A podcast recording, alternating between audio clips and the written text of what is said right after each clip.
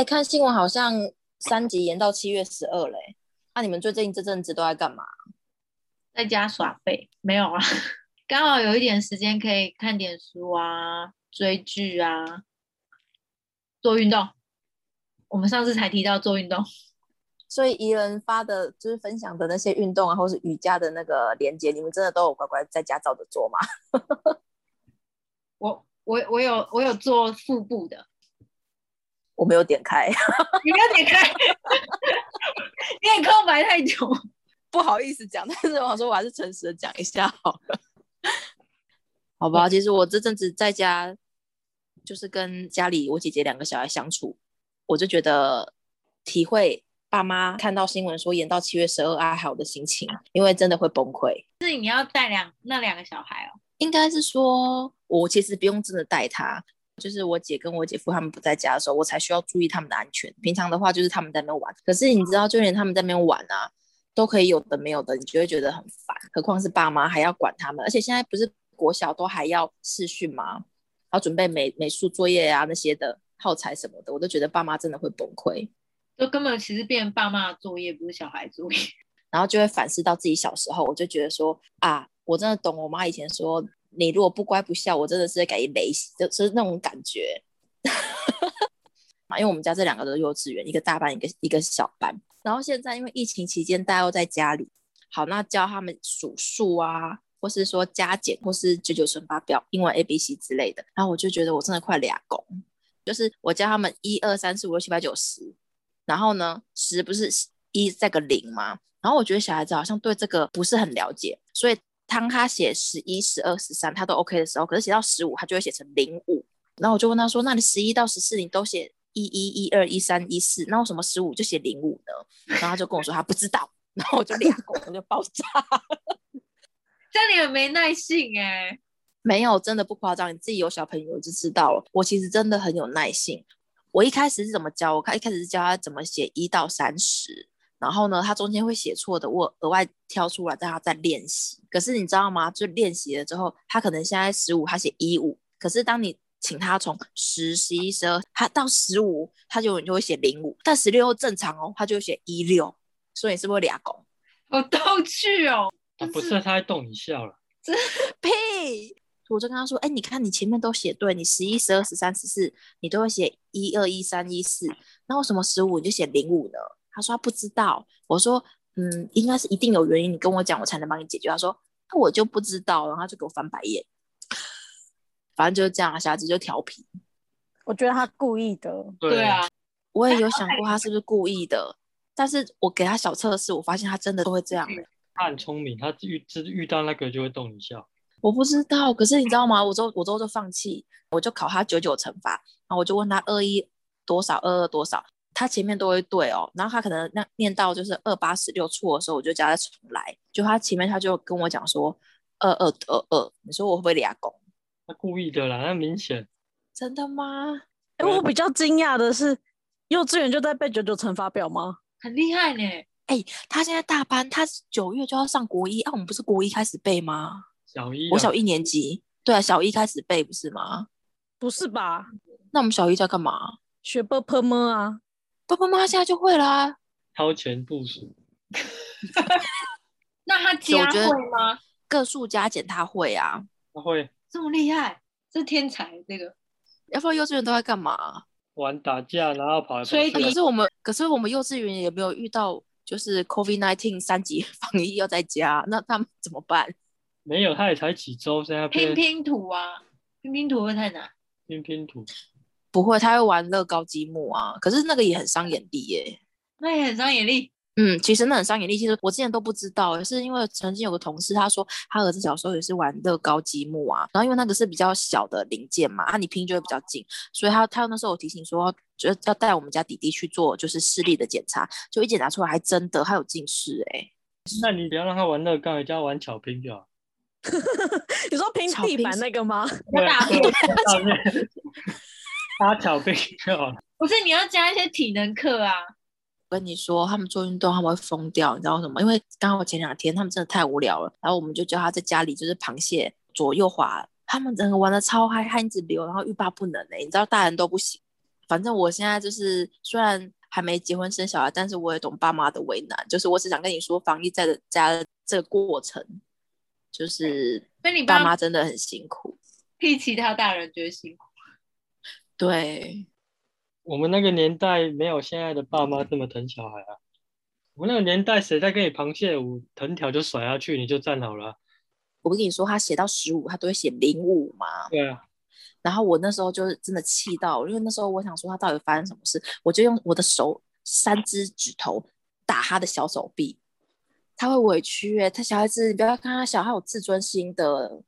不是，然后我你太溺爱他，太会演。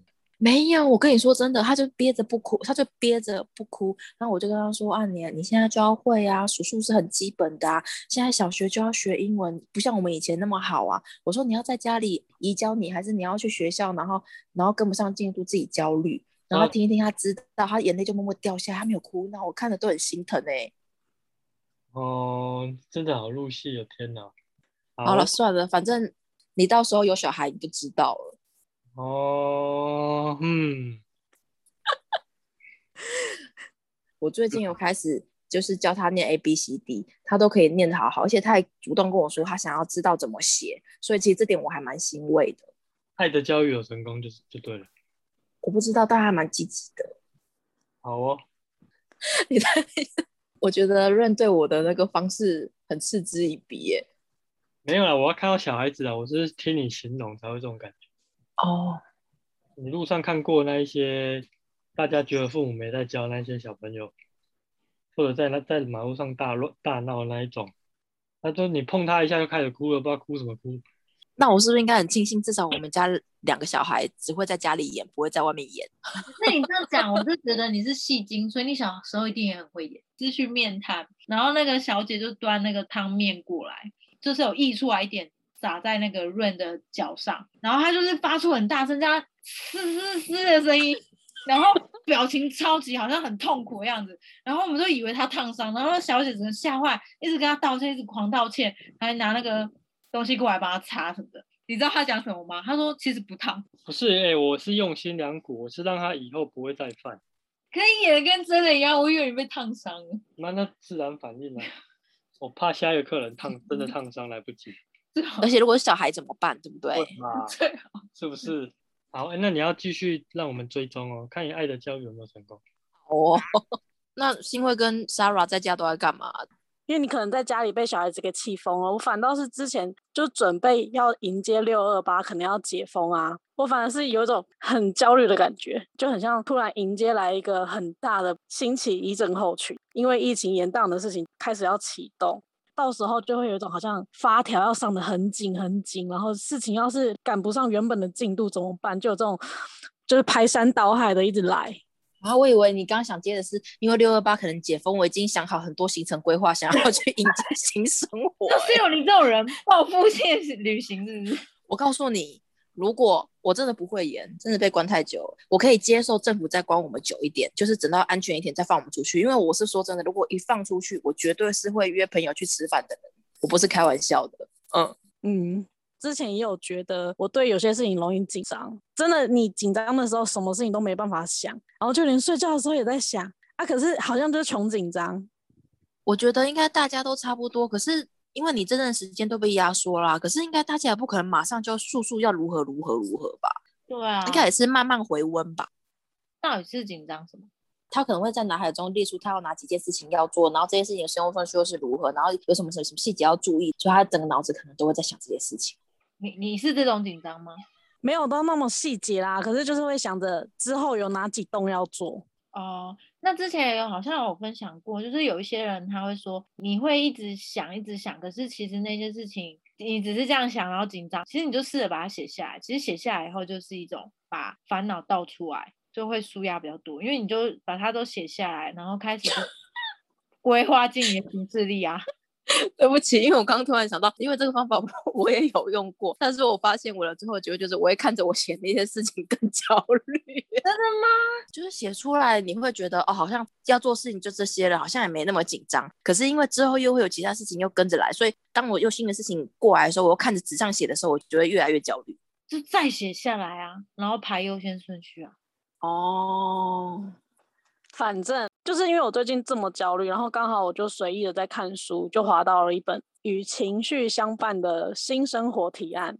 它里面就针对焦虑啊，有特别讲到说，我们在想着我不要焦虑，我反而会一直 想着我会焦虑，就不会把重心放到怎样去做完。就是你把心力放在自我催眠，而而不是去解决事情，所以你的焦虑会一直存在。嗯，因为当我们在焦虑的时候，你就是全心全意，脑子可能满脑都在想着那件事情，你的脑筋其实会麻痹。在这个时候，你应该要试着去转移的注意力。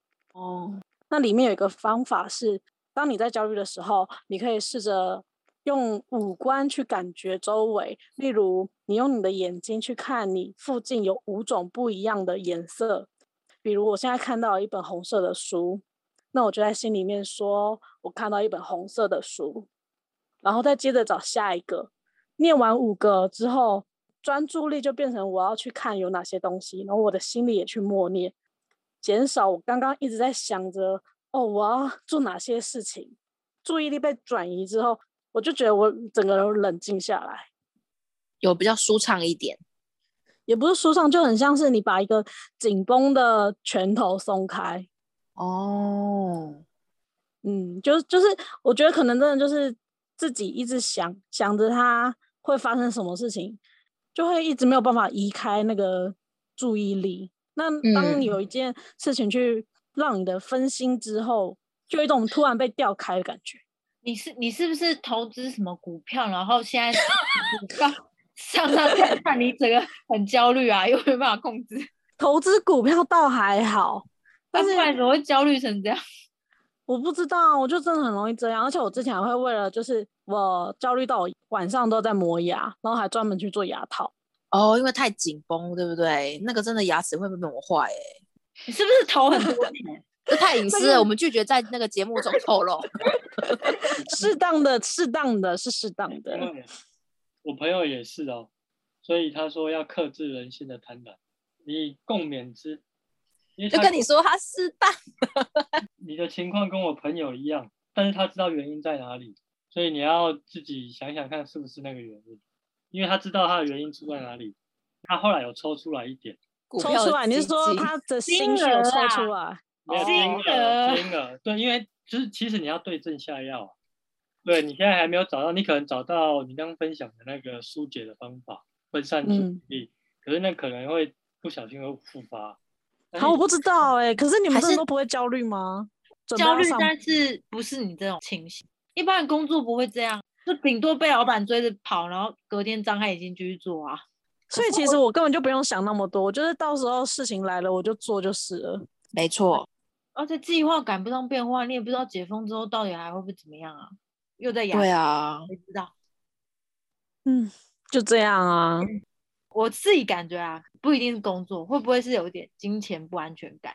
都是试试着把因素排除掉，再试试看看咯。嗯。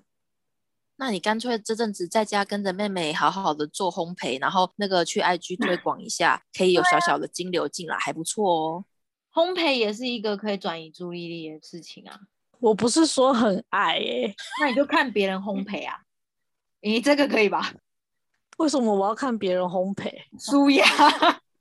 哪会啊？而而且你们不觉得，当你在想到转移目的，我可能用的是看影片什么之类。再回归回来，其实更紧张哎。最近有看一些文章，然后有提到就这一点，就是人在明明知道有哪些事你该做，这些事做的是可以促使你成长，然后往前进的事情。可是你就是会有人就是有惰性，你就会想去做一些简单的事情，例如就是说像追剧，你打开这些戏剧的时候，你只要手指点开，你根本也不用做什么事情，你只要眼睛打开，就一直接收讯息。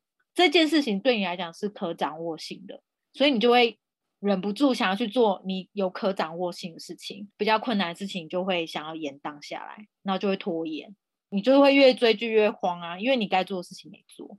那我想要分享一下，我最近就是呃，我们上次谈到运动以后，因为就是想要在建立起运动这个习惯，然后我有回头再去看了我之前看过一本书，叫蛮推荐大家叫《原子习惯》。然后我看到这本书里面有个嗯小故事，我觉得看完的时候我觉得蛮震惊的。那时候美国在打越战，美国的议员那时候就有发现说，他去探访部队的时候，驻扎在当地的美军呢，有百分之十五的人对海洛因上瘾，然后有百分之三十五的人试试过海洛因，还有高达百分之二十的人有吸食成瘾。所以其实那边的美军有碰过海洛因的情况，其实是很很严重的。然后那时候他就想说，那这样不行诶、那他必须成立一个行动的办公室。这个办公室就有去追踪说，那这些有成瘾的士兵回到美国了之后，他们后续的状况。颠覆他的想象是，这些成瘾的美军回来以后，竟然只有百分之五的人在一年之内再再度上瘾。那他在里面就有发现说，在那边的状况是因为他在当地的时候，大家都在吸食海洛因，得到海洛因的机会也很高，所以就是导致吸食海洛因的机会也比较高。回到美国本土的时候，因为大家都没有在吸食海洛因，所以他自然而然要得到那个海洛因也比较困难。哎，他自然而然就也没有在吸食了。所以我们一直以来都觉得说，一个人要怎么样很有自制力，就是我要用大脑去控制说，我我不要干嘛，我不要干嘛，或是我应该要干嘛，我应该要干嘛。这本书就在告诉我们说，其实它不是用他超凡的控制力在控制他，其实他是用环境在营造这个他自制的行为。所以当他换到一个环境的时候，其实他自然而然那个不好的行为就没有了。他讲的跟我之前听到的一个理论蛮蛮接近的。我听到的一个理论是抽烟的理论，他是说让一个人戒烟不用吃药，他只要他周围的人都没有抽，然后你不要让他看到烟，不要让他看到打火机，就就跟刚刚那个 Sarah 讲的有点像。是因为很多人会说他抽烟的原因是因为需要社交，对啊。所，以你的意思说，只要你周遭都没有这些人，对，然后跟就是那个环境，然后你连你，怎么感觉很像近朱者赤，近墨者但是他是连东西都不能看到。哦，对，他这个这很重要的这个习惯的第一步就是提示，就是你不要看到。建立好习惯的话，就是你要尽量看到嘛。那你要戒除一个习惯的话，那就是不要让你看到。对，就很像那个，因为其实我自己是不太会去吃零食，可是我妹妹很爱买零食，然后我都会把她的零食拿过来吃。真的没错。我最我最近也有发现这一点，你不要买零食，你家里没东西吃，你就不会吃。对啊，根本其实不吃也不会怎么样，只是他在那边，你就想说，那我就吃一下。然后后来我就跟他说，我觉得你不要买，因为都是你一直买，然后都是我在吃，你又没有吃，都是胖到我，那你就不要买。然后后来她就不他想。吃，但你吃太快，对，他来不及吃，然后你还怪他。他就营造了我有零食吃的环境，所以，所以我后来也是跟他说，你不要再买了。他不买之后，对啊，其实真的不吃也不会怎么样。对，真的不吃不会怎么样，就正餐吃饱就好。提示很重要，就是你你要不要的习惯，你就是像刚刚 Rain 分享，就是不要看到。嗯嗯嗯，对，那刚好最近疫情也是啊，你也不能常出去，这种诱惑就减少。社交方面就会就会减少。对啊，但是这个理理论没有很广为流传啊，不知道为什么。但是我是觉得蛮有效的。所以我们在培养一个习惯的时候，其实我们只要营造一个好的环境，其实自然而然那个习惯就会培养起来。如果因为你每天都要用靠大大脑的意识去告诉自己说，啊、我应该要运动二十分钟，不知道大家是不是有都有这种经验，就是说每次在建立一个习惯的时候就会很兴奋，然后可能大概一个礼拜、两个礼拜，那新鲜感过了以后，哎，那个行为好像就不了了之了。所以他在告诉你说，你要你如果光靠你自己的用意志力去建立那习惯的话，很容易就会失败。可是如果你去营造那个环境，就让这个行为很容易可以发生的话，例如是你很想要呃培养举七公斤哑铃，就把哑铃放在地板上，满满都是。就是让他很显而易见的可以看到，然后你可能哦，你可能就放在那客厅的地板上，然后你追剧的时候，哎，就是想看到哑铃，你就想说，哎，那举一下好了，这样子。就是它里面有在介绍说，它其实有四个步骤啊，只是它中间我只是提到一个小环节而已，很值得大家可以去看这本书。所以就是，那你读了之后，你有做哪些动作吗？你刚不是为了想要多运动？对，看了这本书以后，我就是想要建立一个运动习惯嘛。然后像我现在就会想说，起床的时候，然后因为我有在一六八，我晚上没吃晚餐，其实到早上我睁开眼睛的时候，其实我肚子超饿，我好想吃早餐。先打电话叫了早餐，啊也要等早餐嘛。既然在等的时间，那我就先去，然后我就去跑了十五分钟左右，然后跑了十五分钟，早餐应该也好了，然后我就会去拿早餐。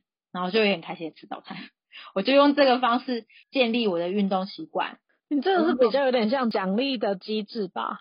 对，它里面就有提到，就是你在做这个行动的时候，那后面要给自己一个奖赏，你要让自己还会 feedback，你回去再重复这个行为。对我就是希望用这种方式建立起我一个运动的习惯，因为其实运动有一个很重要，就是它要堆叠在你的生活中。因为你不可能平白无故空降一个说，哎，我七点就是要做运动，其实会很容易被很多事情打乱。可能今天说啊，我今天工作好累，我发懒就不想或怎么样，一一定要建筑，就是你做了什么行为时候，再建立一个习惯，比较容易成功。对，就是可能每个小习惯都是蛮容易进行的，然后他们就这样堆叠起来，你就达到了你的目的。对对对，没错。其实我觉得还我还想分享一下，里面还讲了有一个点，我也蛮喜欢的。他就说，我们其实很多人都会以目标为导向，例如说，我们都会想说，哎，我要比赛得第一名，我要成功瘦二十公斤。可是常常在你为了达成那个目标，然后你可能建立了某个习惯，可是你一达成之后，你就会。顿时就失失去了目标，然后你那个习惯可能就没有了，除非你要再设立下一个第一名嘛，对不对？嗯。然后他就觉得说，这样子的方式比较容易，就是你那个习惯比较容易失败。建议说，应该要以一个就是身份认同的部分，例如说，我现在想要建立一个运动习惯，那我不要设立一个目标，用一个身份的认同，例如说我想要成为一个健康的人。那像如果是有抽烟的话，它里面有举到一个例子，他是说一个身份认同的人，他不会说我现在正在戒烟，他应该要说不，我现在没在抽烟。就是他这两个意意思，虽然都是他不要抽，但是他是对于你自己的身份认同，就是其实是不一样的。一个是说我现在正在戒烟，你心里认你认定你还是有在抽烟，只是我现在正要戒掉。另外一个是。哎，不，我我没有在抽烟。他已经认定自己没有在抽烟，我是一个不吸烟者。这两个的身份认同的时候，其实是不一样的。虽然他的行为都是我不要抽这支烟，所以那如果我我现在是心里想说，我是我想要是一个呃成为一个健康的人，那你在之后的所有的呃习惯跟所有的选择，你就会朝向一个就是健康的选择。例如说，今天有电梯跟走楼梯。那因为你想要成为一个健康人，就会想要说，那我应该要选择走楼梯。渐渐的，那些健康的行为都会被你建立起来。因为你在选择的时候，你是对于你的身份认同，你是觉得你想要成为一个健康的人，那自然而然那些的呃习惯跟行为都会朝向一个健康的方向走。好的习惯都建立起来以后，自然而然就会得到好的结果。这样子，就是除了说。减重十公斤的目标达到之外，你还可以培养很多很多好的习惯。我觉得这可能跟一般就是我们在讲说你定目标然后要达成目标的那个导向性是不同啦。就是因为我们平常可能会说，如果你是目标想要瘦十公斤，那你只设你想要成为健康的人，没有量化它，你反而会很难去达到你的目的。那可是你今天如果是变成说我想要培养一个习惯的话，可能。就是换个方式去做，但是我刚刚是想到还有另外一件事情，就是你刚刚是说，因为我的身份认同感，我会往那个方向去走，而进而去培养去做了那些习惯。那你可以去你的周围的人，让他们也觉得你是这样的人，所以你也会进而的去约束自己。对他也有提到这个点，假设你想要成为很正向的人或什么，你也可以去参加公益团体啊或者什么的，你就进到那个环境，你自然而然就会朝向那个方向去。嗯，防疫期间，我们每个人分享了自己身边的小故事啊，然后想必线上室友们应该也有许多自己在这段期间发生的一些有趣的或看的一些书籍啊，都可以来跟我们一起分享。那今天听了我们这集的线上室友呢，如果想要更关注我们的话，欢迎 IG 搜寻七三五寝室就会找到我们。然后你也可以在上面看看我们平常会分享的一些故事啊。那在上面追踪我们，并且分享我们给你周围的朋友。那我们今天就聊到这边啦，拜拜，拜拜。